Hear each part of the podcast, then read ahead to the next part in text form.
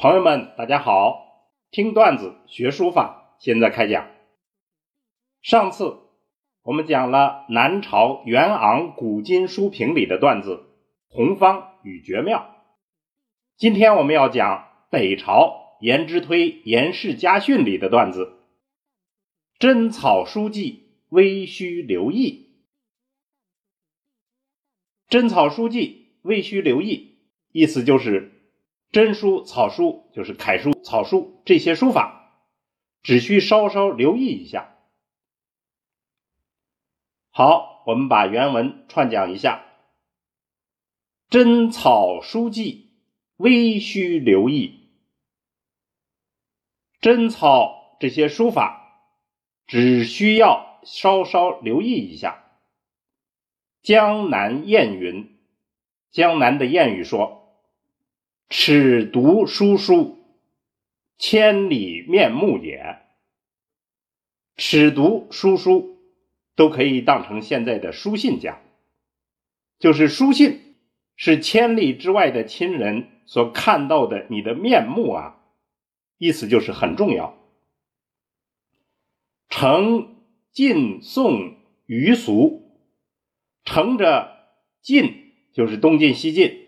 宋，这不是大宋，是南朝的宋齐梁陈的宋，就是南朝第一个朝代。乘着晋宋时期的风俗，相遇视之，人们就相信这个话，重视书法，故无顿狼狈者，所以没有出现狼狈不堪的状态，就是人们书法都写的挺好。吾幼承门业，我从小继承家里的家业，就是家风。家性爱重，加上自己的本性爱重书法这件事，所见法书亦多，所看见的法书也很多。法书意思就是最经典的书法作品。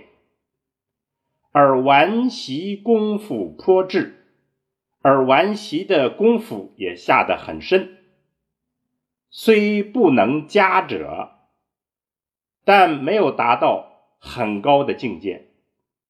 良由无分故也，实在是由于没有这个天分才这样的。就是这样一段文字，我们现在诵读一遍。真草书记，微须留意。江南谚云：“尺读书书，千里面目也。”承晋宋余俗，相与视之，故无顿狼狈者。吾又承门业。家性爱众，所见法书亦多，而玩习功夫颇至，虽不能佳者，良由无分故也。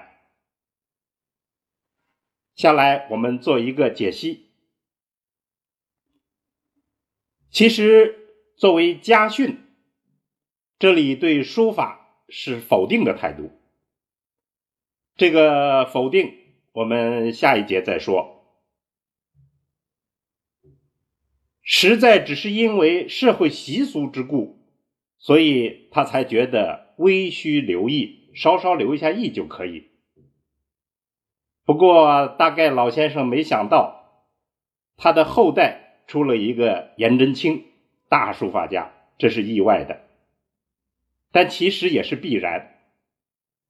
我们看老先生对书法的观点，严老先生敏锐的揭示了书法的两条规律：第一，爱书法要有文化环境，最好是家传。他讲自己的经历就是由于家风的影响。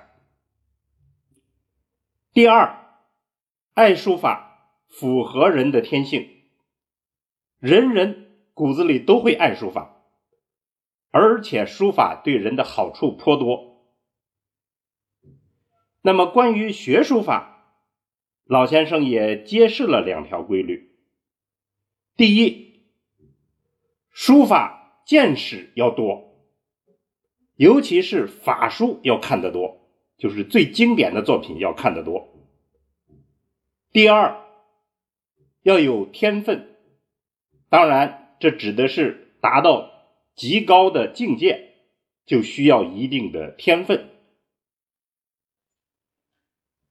所以，我们今天段子的结论是：我们要顺应人的天性，尽情的喜爱书法，同时也要逼着自己把功夫下到，除非实践证明你无此天分。其实这不是绝对的，不要轻易放弃，以此为借口。好，这个话题我们就讲到这儿，听段子。学书法，我们下次再见。